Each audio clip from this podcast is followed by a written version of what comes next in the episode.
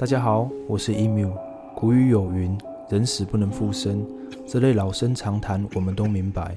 但或许是源自对死亡的未知与不确定，我们的想象力和恐惧得以穿行阴阳两界，让曾经鲜活的血肉之躯以腐烂狰狞的样貌重返人间。这些活死人在古北欧的神话传说里，被统称为德拉古尔。德拉古尔死而复生的特性。又被人们称为再次行走者。他们大多苏醒并游荡在自己的墓穴里，盲目且执着地守护陪葬的金银财富。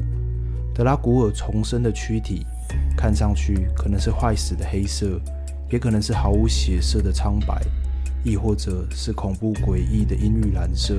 这些不死生物周围总是弥漫着腐烂的气味。德拉古尔所在的墓室或坟冢之上。有时候会围绕着阴森的冷色萤火，这些神秘的火光是生者无法跨越的屏障。德拉古尔是贪婪且嗜血的怪物，他们的邪恶来自于生前的嫉妒与憎恨。任何刻薄、卑鄙、贪得无厌的人，都有可能在死后成为德拉古尔。德拉古尔的攻击对象不仅仅是盗墓者，他们偶尔也会摧残人们饲养的牲畜。德拉古尔会去追赶并骑乘这些可怜的动物，运用剥皮的手段让动物备受惊吓折磨，直到它们因恐惧与疲惫而死。德拉古尔自身拥有超乎常人的力量，只有真正具有勇气的英雄才能与之对抗。他们不仅对一般的武器伤害免疫，还拥有着变形和魔法的能力。传说里，德拉古尔可以变身成猫，他会坐在睡眠者的胸口上。然后逐渐变重，直到睡眠者窒息而亡。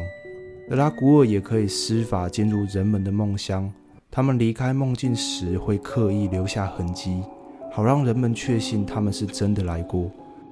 要杀死德拉古尔并不容易，很多时候英雄们也只能把他们丢回坟墓里。若要真正除掉德拉古尔，必须精确砍下他们的头，并将德拉古尔的尸体焚烧殆尽。最后将骨灰撒向大海，才算大功告成。既然消灭极其困难，那当然有及早预防的做法。据说，以坐姿或站姿死去的人们，通常有极大的几率会成为德拉古尔。所以，人们发现没有完全躺平的尸体，是会介入调整亡者的姿势，使其真正安息的。但这么做时，必须格外的谨慎小心，不留神很可能让自己缠上诅咒。传统上，古北欧人会将尸体脚上的大拇指绑在一起，或直接用针穿过逝者的脚底。他们相信这样尸体就无法再次行走了。还有一种方法是，当人们抬棺离开屋子时，棺材必须朝着不同的方向升降三次。这么做的用意是为了混淆尸体的方向感。就算尸体最终变成了德拉古尔，他也无法找到回家的路。如何杀死、预防德拉古尔，这些实用的知识我都分享给大家了。最后，我真的觉得德拉古尔变形那段好像我家的肥猫，或许我家的肥猫就是德拉古尔。